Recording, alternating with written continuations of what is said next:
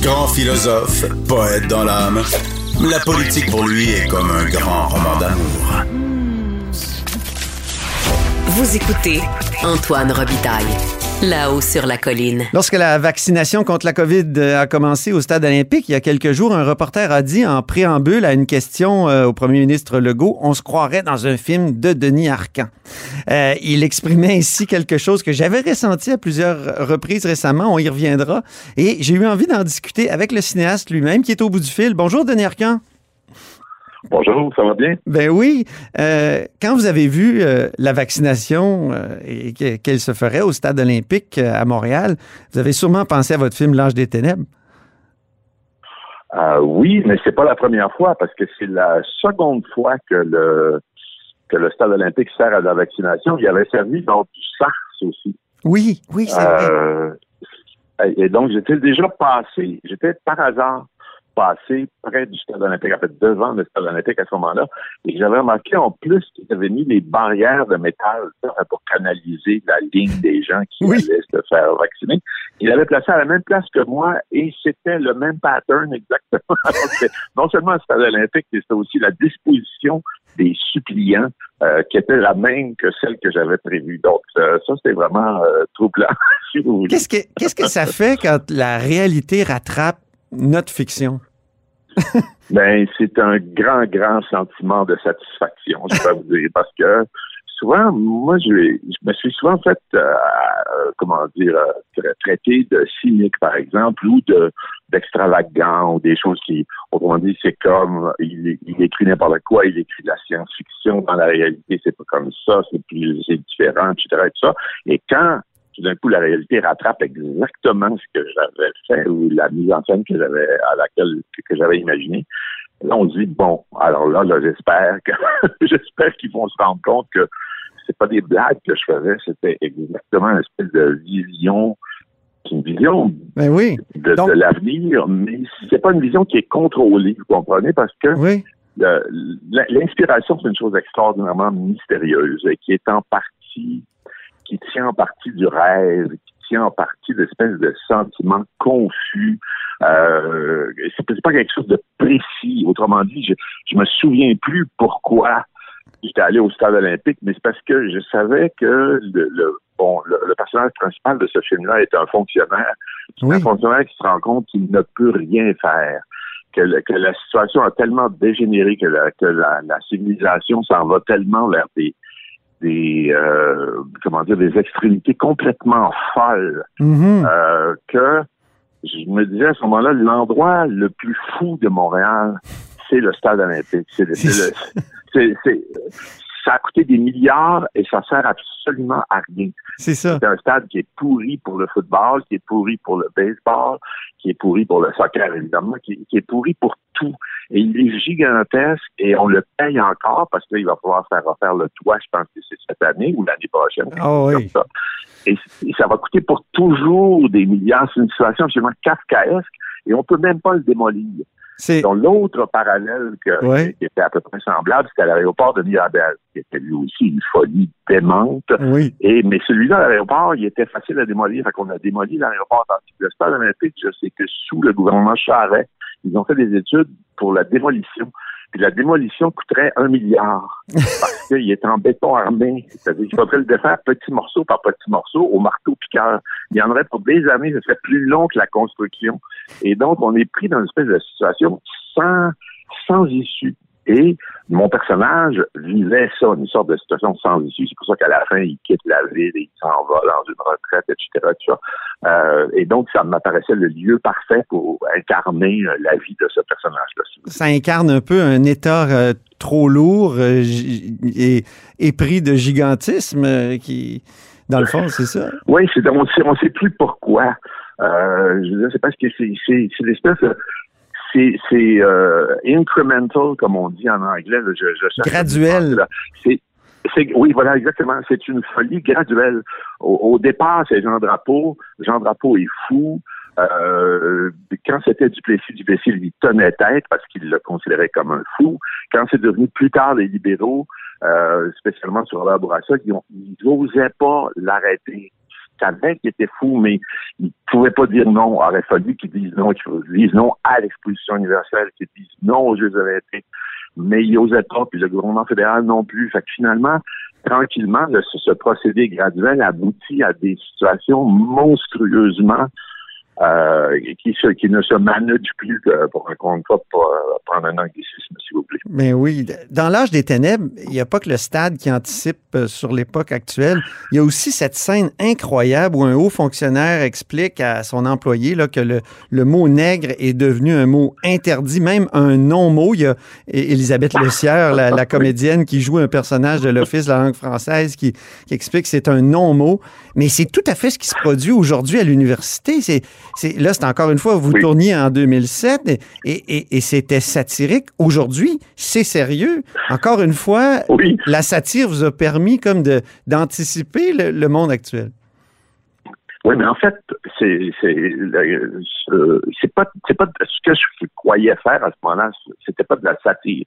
C'était quelque chose d'extraordinairement sérieux que je ressentais, une sorte de peur où je me disais, mais si ça continue comme ça, on va en arriver à, interdire des mots. C'est sûr qu'on s'en va vers ça. Je sentais ça de façon confuse. Mhm. Donc, je l'ai traduit par, euh, par une scène que j'ai écrite et que j'ai fait jouer par, euh, par des excellents comédiens et comédiennes. Mais moi, c'était pas une satire que je faisais.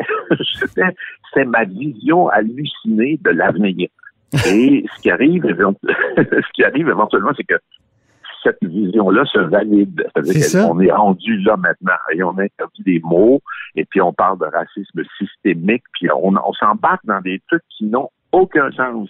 Mais c'est comme ça, on s'en va vers ça et, j'aimerais bien savoir comment faire machine arrière ou comment euh, que ces, excès euh, cessent. Mais mm-hmm. je pense que non, il n'y a pas de solution. mon, mon, fils cinéphile me soulignait aussi un autre aspect de, comment dire, d'anticipation dans, dans une de vos œuvres, c'est Jésus de Montréal. Il y a des complotistes à un moment donné. Carrément, c'est Marcel Sabourin et Paul Baillargeon qui sont là, qui disent à, à un personnage Avez-vous été contacté? Puis qui font plein de, de, rapports euh, numérologiques. Euh, ils n'ont rien à envier au QAnon d'aujourd'hui, là. Non, c'est la même chose, mais ça, ça a toujours un peu existé, ce genre de choses-là. Il y a toujours eu dans la société des espèces d'illuminés. Et spécialement à cette époque-là, bon, ben, je faisais un, film sur Jésus, fait, sur la personne de Jésus, puis sur le sentiment religieux, etc. dès qu'on touche à ça, on tombe dans, comme en politique d'ailleurs, il y a ça en politique aussi. Il y a encore ceux qui pensent que c'est la CIA qui a assassiné euh, John Kennedy, ou c'est les Cubains, ou c'est les Russes, ou je sais pas quoi. oui, oui. Bon, ben c'est la même chose en religion, c'est la même chose aussi. Il y a toutes sortes des gens qui qui, à qui Jésus parle, qui ont des illuminations, puis qui tombent en extase, etc. Tout ça. Donc, je, à cette époque-là, quand je savais que je, devant le, la tâche que j'avais de parler de la religion et de Jésus, il fallait absolument qu'il y ait des complotistes qui viennent effectivement dire euh, qu'ils avaient été contactés par une puissance surnaturelle, etc. ça fait partie de la vie, puis c'est encore là aujourd'hui. Bon, QAnon, c'est ça aussi. Puis bon, on va toujours vivre avec ça d'une certaine façon. Mais c'est comme accéléré par les médias sociaux, puis on dirait que... Oui. Parce qu'à l'époque, oui, il y avait des, des, des, des, esprits complotistes, mais il n'y avait pas la possibilité de, de se réunir planétairement comme, comme les gens de, de QAnon. Oui, et ça, et ça, je dois vous avouer que ça me, moi qui suis vieux et qui ne verrai pas les conséquences finales de tout ça, ça, c'est une chose qui me fait encore plus peur, si vous voulez. Parce qu'avant, effectivement, les complotistes, ben, ils étaient juste chez eux, ils étaient 15, puis peut-être qu'ils allaient convaincre un voisin, mais c'est tout. Alors qu'aujourd'hui, euh, à cause de l'Internet, euh, ils peuvent convaincre 15 millions de personnes instantanément. C'est ce comme on dit autrefois, le gars qui chialait à la taverne en disant euh, François Legault, c'est en plein de mars, il y a 10 personnes qui l'entendaient autour de sa table à la taverne. Tout le monde disait, bon, c'est Marcel qui déconne comme d'habitude. Alors que maintenant, Marcel, il rejoint 3 millions de personnes qui gueulent en même temps que lui et tout ça. Et ça, c'est assez dangereux et assez terrifiant. Je ne sais pas où ça va, où ça va nous mener. J'avoue que là, je suis, perdu par rapport à ça. C'est un sous-produit religieux, comme vous le dites, euh, assez terrifiant. Oui, c'est terrifiant. C'est parce que c'est amplifié par, par ces ces réseaux sociaux, là, dont on on en trouve d'un meilleur mot, là, mais c'est quelque chose d'assez, d'assez terrifiant, effectivement. Vous êtes l'auteur euh, du confort et l'indifférence, évidemment, cette, euh, ce documentaire sur le référendum de 1980. Vous faisiez dans ce, euh, dans ce documentaire-là un parallèle très riche entre la pensée de Machiavel et l'action politique de Pierre Elliott Trudeau. Et là, on a découvert des documents secrets. En fait, c'est Radio-Canada qui a découvert des documents secrets où on, on, on voit que Pierre Elliott Trudeau a demandé à Paul Desmarais de peut-être faire augmenter le chômage au Québec. Avez-vous euh, une pensée pour le Trudeau qui est peut-être encore plus machiavélique que, que, que, dans votre confort et l'indifférence quand vous avez vu cette nouvelle-là? Oui, ben là encore, ça a confirmé ce que je disais. Parce que généralement, en politique, euh, c'est toujours Machiavel qui gagne.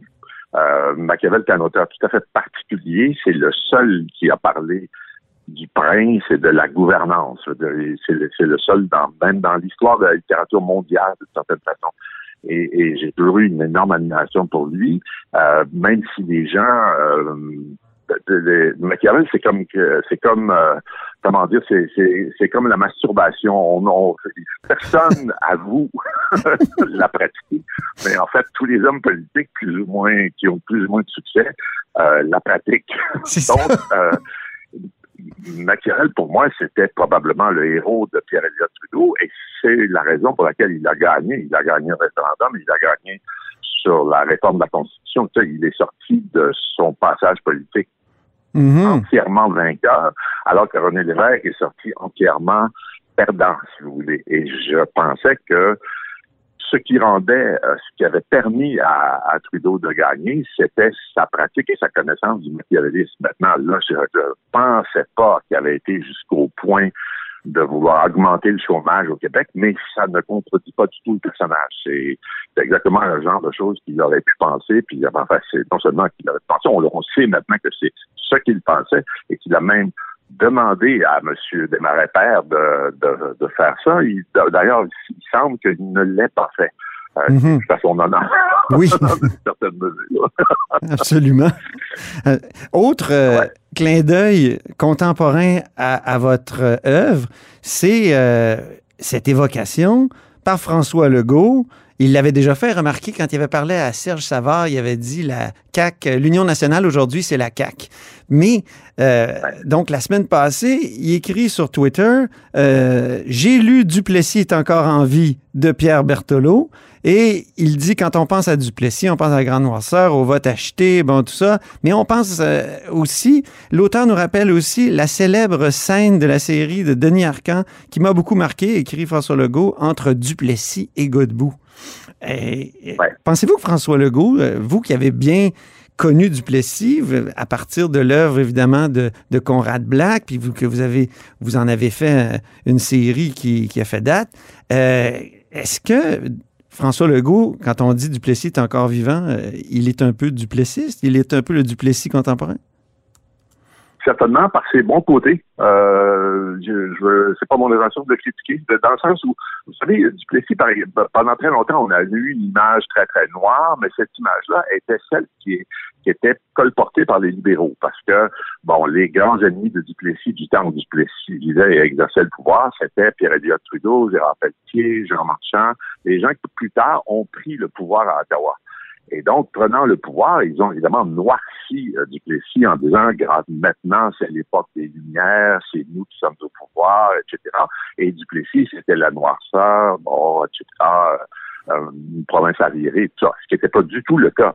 Duplessis était un premier ministre conservateur, il avait des défauts gigantesques, il avait même des défauts euh, quasi criminels, si vous voulez, dans sa lutte contre les syndicats, dans sa mhm. lutte contre le mouvement ouvrier. Euh, et je ne sais pas de blanchir ça d'aucune façon, mais d'autre part, c'est pas du tout la grande noirceur. Il a fait beaucoup pour l'éducation, les écoles techniques, par exemple, c'est lui qui, avait fait ça. L'électrification rurale, qui était une chose fondamentale à faire dans les années 30. Euh, la création de l'impôt sur le revenu, la, toute la, la solidité, si vous voulez, du Québec par rapport à Ottawa, c'est que, euh, que Québec collecte ses propres impôts. on en finit toujours là si vous contrôlez vos impôts, vous contrôlez une partie de votre budget, ou la, une plus grande partie en tout cas. Oui. Bon, la force du Québec vient de là, etc. Donc, il y a, il y a plein de choses que Duplessis a faites qui étaient excellentes, qui étaient très bien, et c'était pas si noir que ça. C'était euh, une, une des choses que je fais souvent en disant, nommez-moi le premier ministre du province ou du Canada qui a cédé sa collection de peinture à un musée. Hmm. Eh ben, il n'y en a pas un seul, sauf Maurice Duplessis. Ben oui, c'est vrai. Euh, et donc, quand on dit, ouais, c'était l'obscurantisme absolu, je m'excuse. Est-ce qu'un des premiers ministres avait une collection de peinture? Est-ce que René Lévesque en avait une? Est-ce que Pierre-Éliott Trudeau en avait? Il n'y en avait pas. Hmm. Duplessis en avait. Donc, euh, nuançons le portrait, c'est tout c'est ce que j'ai toujours dit. Je, fais, bon, faisons la part des choses. Euh, Mhm. Et cette fameuse scène, cette fameuse scène où vous mettez justement, euh, euh, bon, on- Duplessis est sur son lit d'hôpital parce qu'il est malade, puis Godbout vient le voir. Ça, ça s'est jamais produit, je pense. Vous, vous l'avez temps, oui, romancé. Mais on ne sait pas ce qu'ils sont dit. Ok, ok. Mais vous, vous avez imaginé-. C'est ça. Mais vous, vous avez imaginé un, Duplessis qui dit méprise pas notre monde, Adélard. Hein? Et, et il prend la Oui, part ben, c'est du peuple. exactement ça. Ben, je- Oui, c'est ça. Puis j'essayais, parce que tout ce qu'on sait, c'est que M. Duplessis était très. C'était à l'époque où il, il se sevrait de son alcoolisme. Ah oui. Donc, il a été longtemps, il a été longtemps à l'hôpital. Euh, oui, parce qu'au départ, il était quasi alcoolique dans son premier terme, jusqu'au au début de la guerre. Mhm. Et donc, on sait qu'il a été hospitalisé, il a été hospitalisé assez longtemps. Et tout ce qu'on sait, c'est qu'Adélard Godbout, qui à ce moment-là était le premier ministre, vient voir M. Duplessis pour, euh, pour, pour lui souhaiter un prompt rétablissement. Bon, c'est tout. C'est tout ça. On sait, on sait tout ce qu'on sait, parce que Duplessis n'a jamais écrit un mot. Il n'a pas écrit de mémoire, il n'a pas écrit de souvenir, et puis M. Godbout non plus. Et donc, je me suis dit, qu'est-ce qu'ils se disent, ces deux-là? Et là, j'ai essayé de d'aller à l'essence de ce qu'était, de ce qu'il y avait de mieux dans l'Union nationale, c'est-à-dire une espèce de, de respect des traditions, puis en même temps d'amour du peuple, une espèce de connexion avec la population. Mhm. Et j'essayais d'avoir ce qu'il y a de mieux, de mieux aussi dans le Parti libéral, c'est-à-dire le progrès, l'ouverture, euh, l'ouverture au monde, Mhm. euh, le développement économique, des choses comme ça. Et là, je me suis dit, bon, prenons les, les meilleurs arguments de l'un et de l'autre, euh, au sens général du terme, là, de, du Parti conservateur ou euh, euh, nationaliste de Duplessis et Mhm. du Parti libéral, puis voyons où cette discussion va nous mener. Et euh, j'ai écrit ça assez rapidement, en fait, sans trop de difficultés.